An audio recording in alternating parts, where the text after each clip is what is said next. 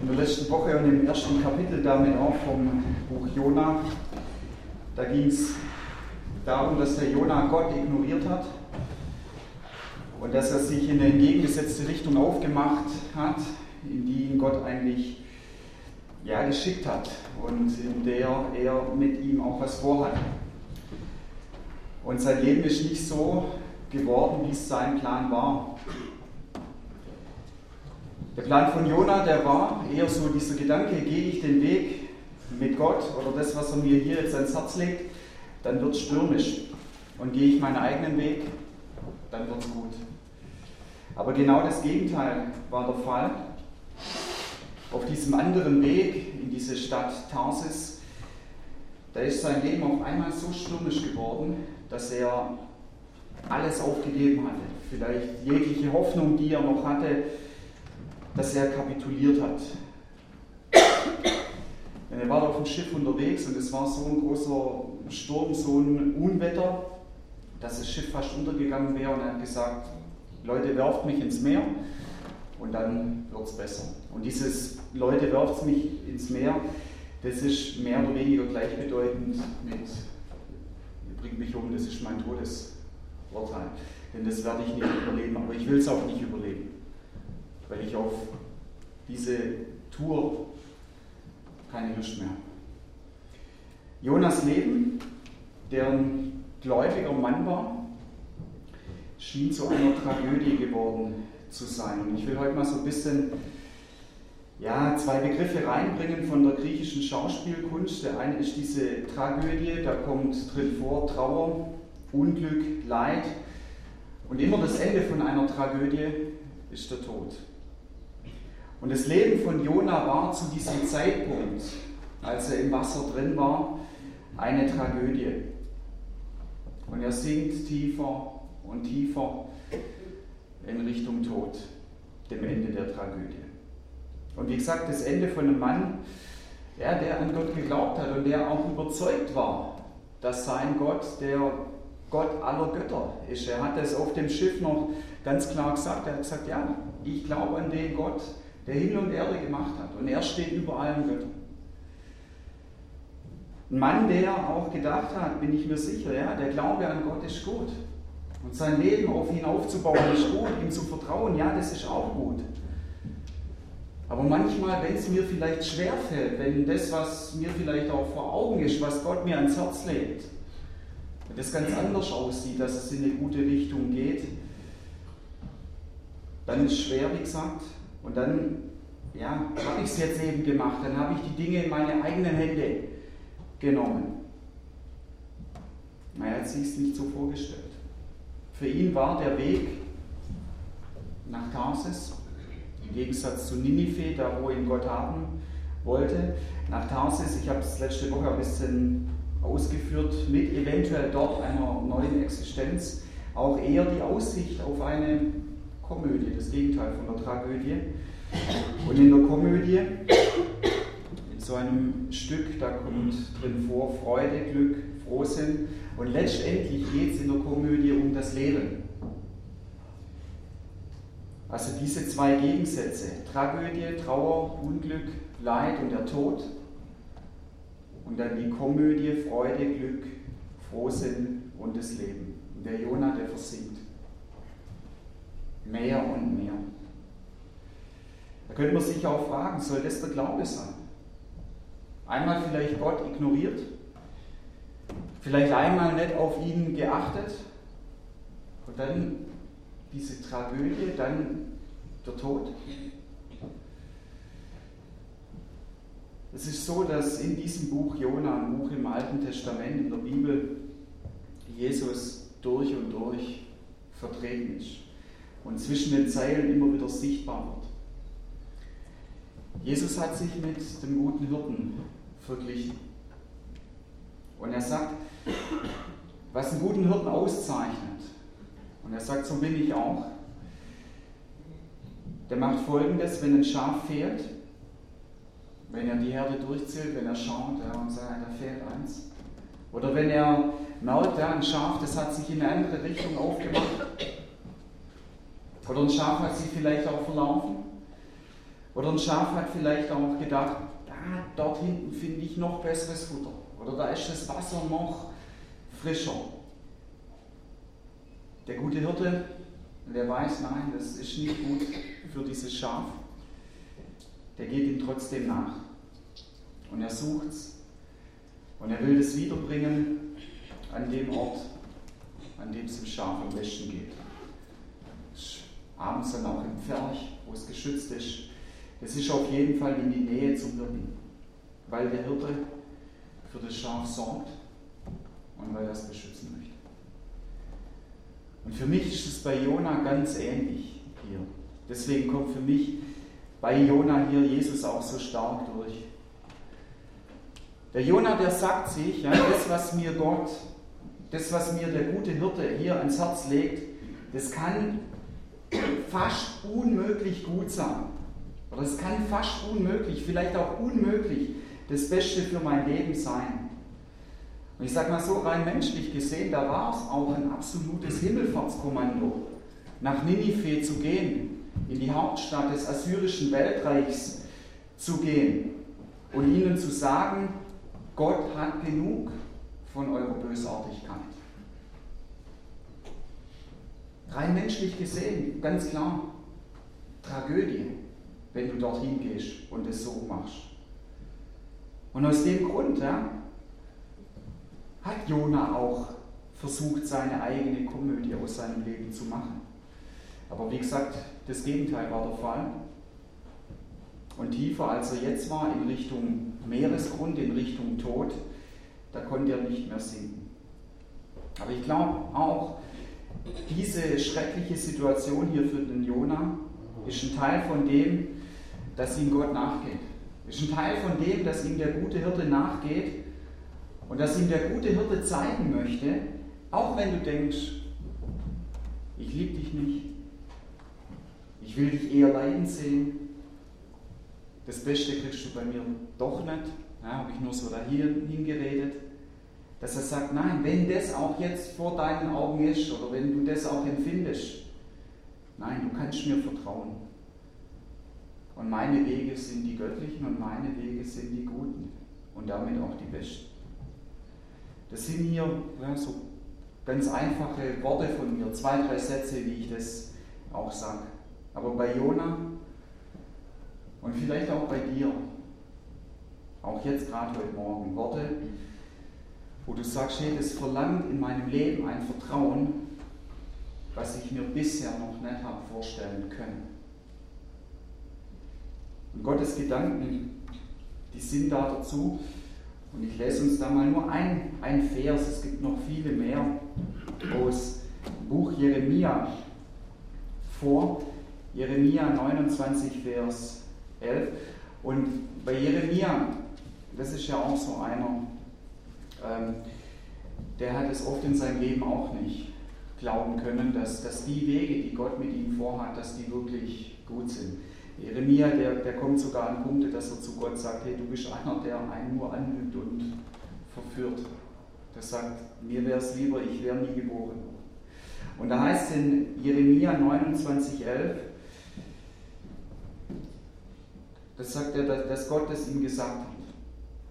Und Gott hat gesagt, ich weiß wohl, was ich für Gedanken über euch, über die Menschen habe. So spricht der Herr, Gedanken des Friedens und nicht des Leides dass ich euch gebe das Ende, auf das ihr wartet. Gedanken des Friedens und nicht des Leides. Interessant finde ich hier, ich habe es nach Luther vorgelesen, da ist noch eine Ergänzung. Ähm, da heißt, dass, dass Gott sagt, ich möchte euch Zukunft geben und ich möchte euch Hoffnung geben. Ja, und manchmal vielleicht nicht nachvollziehbar. Für den Jonah hier auf gar keinen Fall. Und trotzdem ist es das, was uns Gott sagt. Und von dem bin ich überzeugt, dass es die Wahrheit ist. Gottes Gedanken zu uns und zu unserem Leben sind nicht die Tragödien, Trauer, Unglück, Leid und Tod, sondern die Komödie, Freude, Glück, Frohsinn und das Leben. Und davon spricht Jesus auch immer wieder von dem Leben. Und er konzentriert es der Art, dass er sagt, ich bin das Leben. Ich bin das Leben in Person. Und stärker kannst du es nicht betonen. Mehr konzentrieren kannst du es nicht. Dass Gott selber sagt, ich bin das Leben in Person. Und das will ich euch geben. Oder wie man es auch sagen könnte, von Jesus her, der Glaube an mich ist das Leben. Und so wie sich dein Schöpfer perfekt gedacht hat. Dass dein Leben in der Verbindung mit deinem Schöpfer das Salz bekommt, was dein Leben braucht, das Licht bekommt, was dein Leben braucht. Aber der Jonah, der sinkt, der ist immer noch im Wasser. Immer noch tiefer. Geht er nach unten. Und dann ist es so, für mich wieder so ein Zeichen von dem guten Hirten, dass er ihn nicht gehen lässt und sagt, okay, mach, was du willst. Und dann sehen wir schon, wenn du mal wieder Lust hast, an, an mich dich zu wenden, okay. Er geht ihm nach. Und er geht ihm jetzt nochmal auf eine ganz besondere Art und Weise nach. Da heißt nämlich im ersten Vers von dem zweiten Kapitel vom Jona-Buch, dass Gott einen Fisch geschickt hat. Und ich sage es mal so ein bisschen in meinen eigenen Worten. Gott lässt diesen Fisch kommen und Gott sagt zu diesem Fisch oder er gibt ihm den Auftrag, verschling den Jona, aber tu ihn nicht kaum. Ja? Da heißt aber, Herr ließ einen großen Fisch kommen, Jona zu verschlingen. Nur verschlingen, nicht kaum. Dann heißt es weiter, Jona war im Leib des Fisches drei Tage und drei Nächte. Im ersten Kapitel vom Jona-Buch hat Gott mit Jona geredet. Das hat Jona nicht gepasst, was Gott gesagt hat. Daraufhin hat Jona mit Gott kein Wort mehr gewechselt. Jona hat Gott ignoriert. Jetzt in diesem Fisch ist es das erste Mal, dass Jona wieder auf Gott zugeht. Da heißt nämlich dann, und Jona betete zu dem Herrn, seinen Gott, im Leib des Fisches. Der gute Hirte, der ging ihm nach. Der gute Hirte, der nimmt ihn raus. Der gute Hirte, der gibt ihm jetzt die Möglichkeit, ähm, zur Ruhe zu kommen vielleicht, nachzudenken. Er gibt ihm auf jeden Fall eine Auszeit.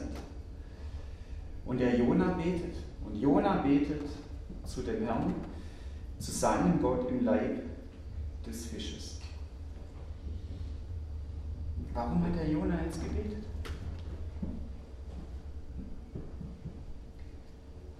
Man könnte sagen, weil er nichts Besseres zu tun gehabt hat, hat er halt gebetet.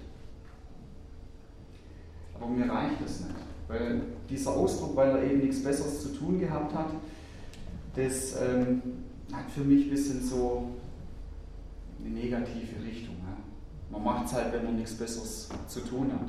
Das sehe ich übrigens auch nicht vom Sonntagmorgen an, wenn man in den Gottesdienst geht, halt, wenn nichts Besseres zu tun hat. Nee, so ist das nicht. Ich sage, weil der Jona nichts anderes zu tun hatte, hat er gebetet. Er hätte es auch anders machen können, ja? Ähm, aber das Gute ist, dass es da eine Veränderung bei ihm gab. Und das ist dann diese neue Leidenschaft, die er wieder für Gott bekommen hat. Das werden wir dann gleich auch sehen, wenn ich dieses Gebet vorlese. Das ist diese neue, ja, man könnte es auch sagen, vielleicht Sehnsucht, die er nach Gott bekommen hat. Weil er nichts anderes zu tun hat. Weil ich kann mir das nicht vorstellen, es steht auch hier nichts so drin. In dem Fisch war es wahrscheinlich nicht so. Als der Jonah da drin war, dass sich so ein bisschen umgeschaut hat und dass auf einmal er so vielleicht Stimmen hinten gehört hat in dem Fisch und dass er weiter hinten reingelaufen ist in den Fisch und dass da alte Freunde von Jonah waren und sagen, hey Jonah, super, dass du da bist. Hey. Hier unten in dem Fisch ist echt klasse und ähm, wir haben das alles schon ein bisschen erkundet und so. Und heute ist ja traumhaftes Wetter, ja, so wie hier auch. Und da hinten gibt es einen Biergarten und so. Und da können wir noch hingehen. Da gibt es super Sachen zu essen. Da können wir was grillen. Und heute Abend gibt es vielleicht auch Musik oder sonst was. Ich kann mir auch nicht vorstellen, ähm, dass es dort in dem Fisch einen Fernseher gab, der die ganze Zeit gelaufen ist.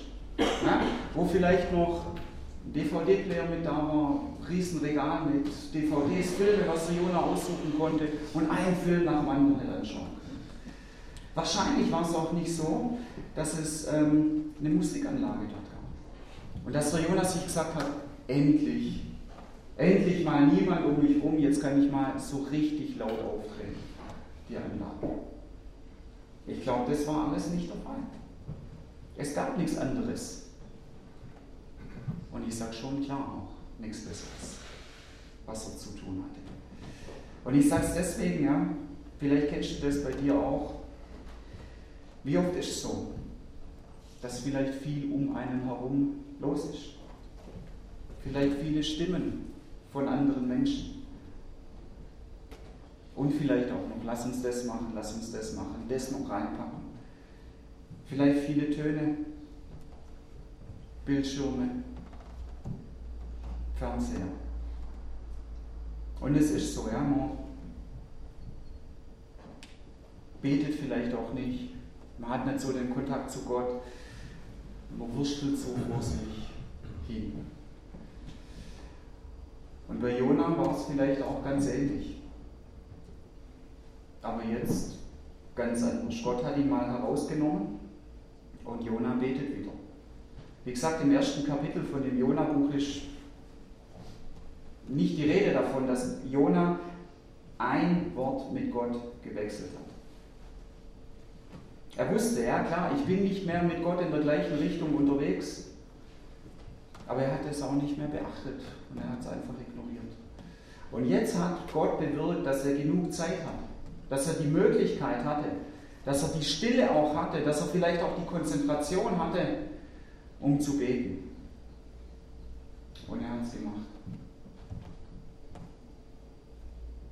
Und zu folgendem Gebet kam dann Jona.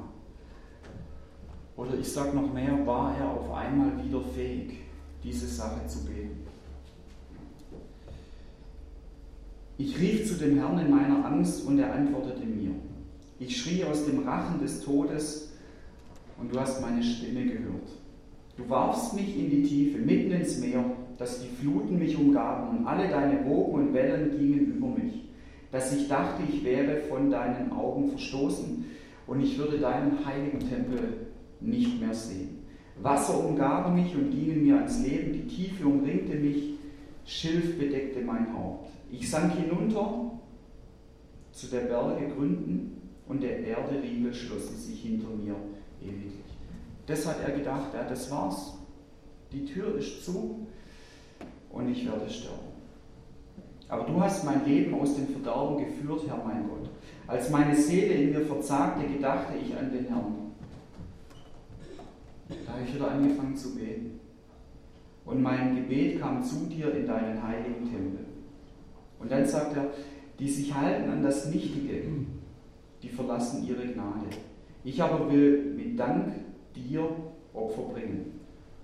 Und meine Gelübde will ich erfüllen, dem Herrn, der mir geholfen hat. Jonathan merkt auf einmal das Leben mit Gott. Und er merkt, ja, okay, ganz und gar ein Vertrauen auch an ihn. Es ist doch keine Tragödie, auch wenn es vielleicht manchmal so aussieht. Jonathan sagt, nee, es stimmt, das Leben mit dir, meinem Gott, und deine Gedanken auch über mein Leben, es sind Freude, Frieden, Leben, also die Komödie. Und Jonah, der bekommt wieder diese Leidenschaft nach Gott. Er bekommt wieder diese Sehnsucht nach Gott. Ja. Ganz stark. Im ersten Kapitel will er nichts mehr von ihm wissen. Lass mich in Ruhe. Wir gehen unterschiedliche Wege. Und jetzt hier ist er froh, dass Gott ihm, dass der gute Hirte ihm nachgegangen ist und er praktisch wieder zu Hause beim Vater ist. Dass er praktisch wieder mit Gott unterwegs sein kann. im Leben. Dass er froh ist, dass er wieder die Liebe vom Vater auch erfährt. Und genau das wünsche ich mir selber, wünsche ich jedem anderen aber auch. Ich habe es in der letzten Woche ähm, zum ersten Mal so gemacht, jetzt äh, hier in Sindelfingen, dass ich da immer wieder auf den, auf den Berg hier hochgegangen bin und habe mir Zeit genommen zum Beten. Das ja, ist, kann manchmal sein ganz früh, gerade wenn die Sonne aufgeht, oder kann manchmal auch Untertage auch sein. Und ähm, ja, vielleicht ist das so ein Schlüssel auch dazu, ähnlich wie es beim Jona auch war. Und wie gesagt, mein Wunsch ist es. Für mich und für jeden anderen natürlich auch. Der sagt, ja, das, das möchte ich auch. Vielleicht auch gerade, wenn du sagst, ja, ich sitze vielleicht auch gerade hier unten. Und ich hätte gern wieder ja, diese Sehnsucht nach Gott oder wie das auch hier rauskommt bei Jona, diese Leidenschaft auch nach Gott. Ja. Wir hatten es vorher gehört, so diese Frage, ist es überhaupt erlaubt, Leidenschaft für Gott zu haben? Ich weiß, Andreas, du hast das jetzt nicht so gemeint, aber ich äh, frage mich, warum soll es denn nicht erlaubt sein? Ja? Was macht es denn für einen Sinn, dass es nicht erlaubt ist? Denn für mich ist es so eine Sache in meinem Leben auch, dass ohne Jesus in meinem Leben wirklich das Fundament, auf das ich mein Leben gebaut habe und auf das ich es auch bauen möchte, dass das fällt. Und warum sollte ich dafür keine Leidenschaft haben? Oder keine Leidenschaft haben dürfen? Nein, im Gegenteil.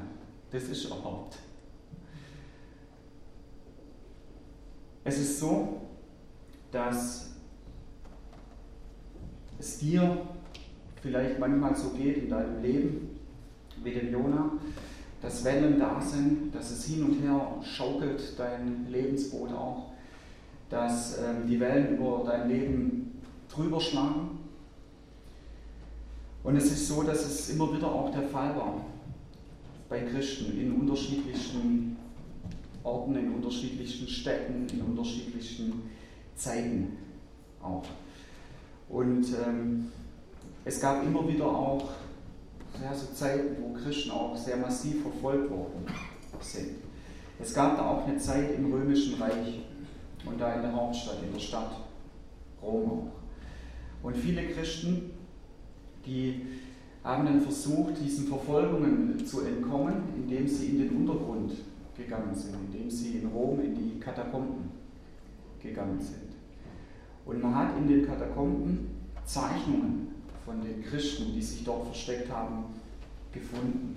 Und eins von diesen Zeichnungen, die da am meisten vorkommen oder die man da entdeckt hat, das ist die Jona-Geschichte. Und ich denke, die haben die Jona-Geschichte dorthin gemalt, aufgezeichnet, weil ihnen diese Jona-Geschichte so viel Mut gegeben hat. Auch, ja, dass sie gesagt haben, ja, es ist im Moment ja, so. Ja. Wir sind auch runtergegangen, wie der Jona. Aber dass sie sich gesagt haben, hey, das, was hier der Jona betet, das wollen wir auch so beten und das soll ein Bekenntnis von uns auch sein. Und wir wollen das auch so erfahren.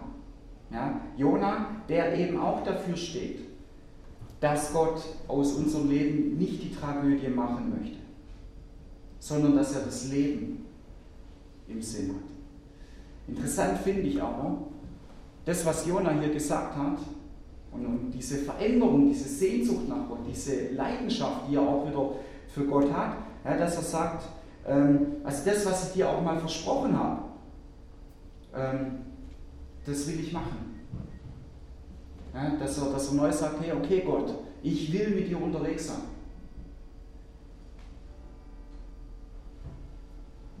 Diese Sehnsucht, diese Leidenschaft, die da ihm, aber beachte, die Situation hat sich nicht groß geändert. Äußerlich. Die Situation außen hat sich nicht geändert. Das Einzige, was sich geändert hat, ist das hier drinnen. Jona war immer noch in der Situation, ganz unten zu sein. Aber er hat die Gewissheit gehabt, er hat die Zuversicht gehabt, er hat den Frieden gehabt, er hat die Freude darüber gehabt, Gott ist bei mir, er ist mein Beistand. Du hast mein Leben aus dem Verderben geführt, dass meine Seele verzagte, ja. Da hast du mein Gebet gehört. Und es ist manchmal so. Ja?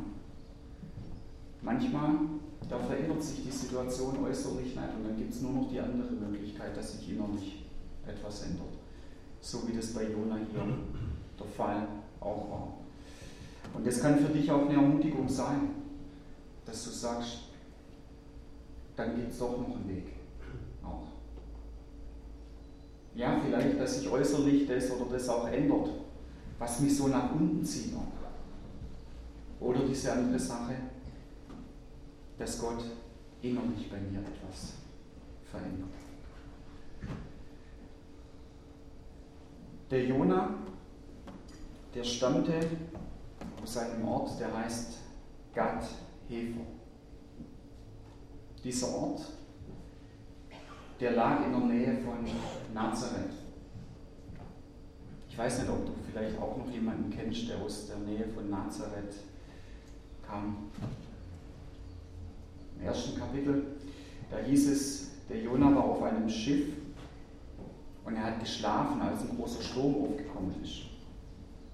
Dann hieß, alle anderen sind in Panik geraten und dachten, das ist das Ende von unserem Leben. Ich weiß nicht, erinnerst du dich nochmal an jemanden in der Bibel, der auch mal in so einer Situation drin war?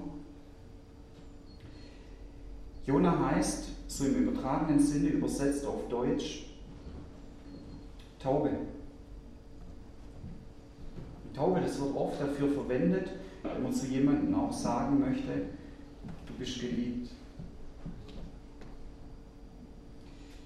Vielleicht weiß irgendeiner hier drin noch von jemandem, der wie der Jona auch mal in ein Wasser gegangen ist, der untergetaucht wurde der wieder rauskam aus diesem Wasser.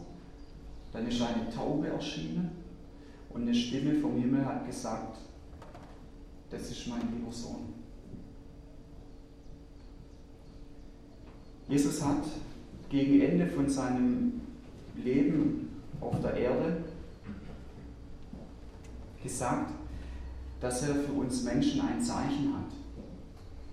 Und er hat gesagt, dieses Zeichen ist das Zeichen des Jona. Matthäus 12, Vers 40 heißt sagt Jesus, denn wie Jona drei Tage und drei Nächte im Bauch des Fisches war, so wird der Menschensohn, also er selber, drei Tage und drei Nächte im Schoß der Erde sein. Das ist das, als Jesus gekreuzigt wurde und gestorben ist am Kreuz, dass er drei Tage und drei Nächte im Grab war und tot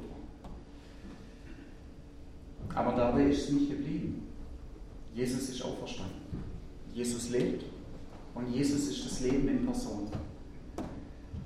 Und Jona ist für mich wie so ein Vorgeschmack auf den Sieg von Jesus. Auf den Sieg von Jesus, der zu uns in unser Leben reinkommt, an der tiefsten Stelle und zu uns sagt, der Tod verliert, die Sünde verliert. Verlorenheit verliert. Leid verliert. Traurigkeit verliert. Und er sagt Freude und das Leben siegt. Paulus hat es mal so aufgeschrieben, Tod, wo ist dein Sieg? Wo ist dein Stachel? Gott ist derjenige, der zuletzt lacht, weil er auch ein Gott der Freude ist seine Freude siegt. Und so kommt Jesus, so kommt der gute Hirte, so kommt der liebende Vater in Jona immer wieder zwischen den Zeilen durch und er bewirkt bei Jona diesen Neuanfang. Diesen Neuanfang einmal von dem her, dass er wieder mit Gott in Kontakt ist, dass er unterwegs ist, dass er wieder eine neue Leidenschaft, eine neue Sehnsucht nach Gott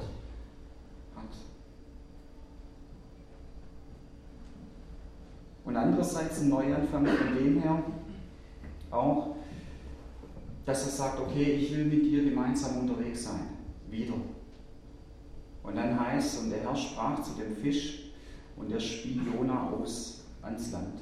Ja, Neuanfang von dem her auch, Jona wird ausgespuckt und sein Abenteuer mit Gott geht dann weiter. Ja, deswegen auch so dieser Titel, das Jona-Abenteuer.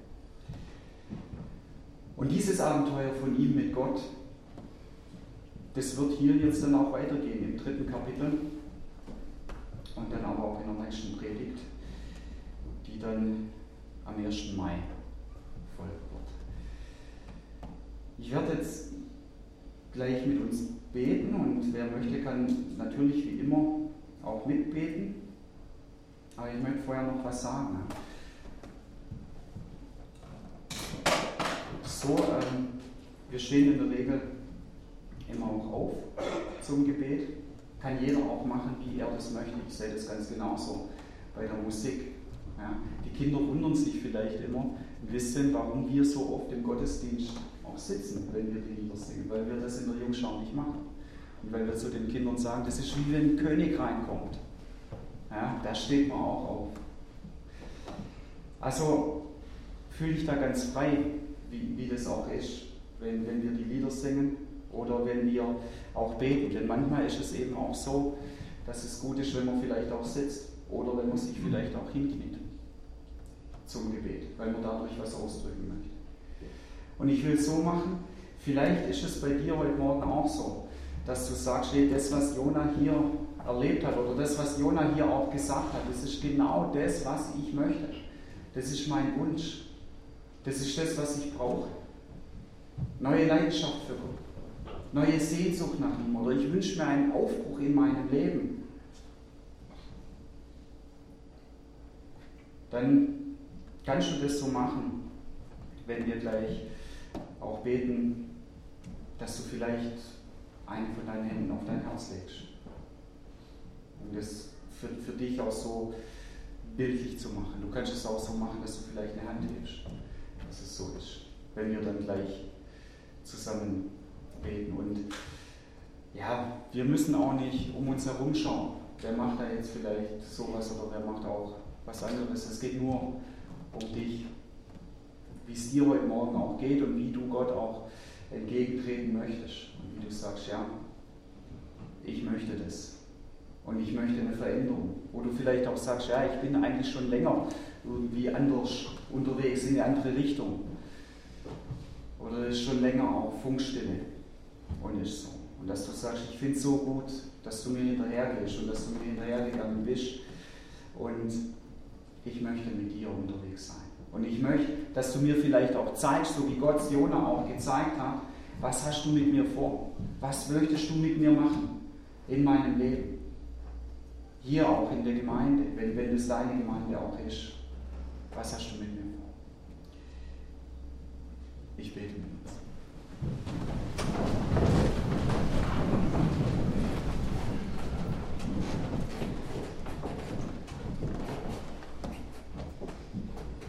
Vater, es ist großartig,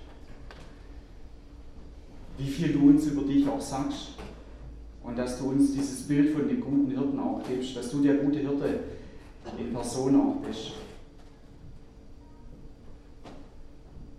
Und Vater, ich danke dir dafür, dass du uns hinterhergehst, weil du sagst, ich möchte nicht ohne dich im Leben unterwegs sein.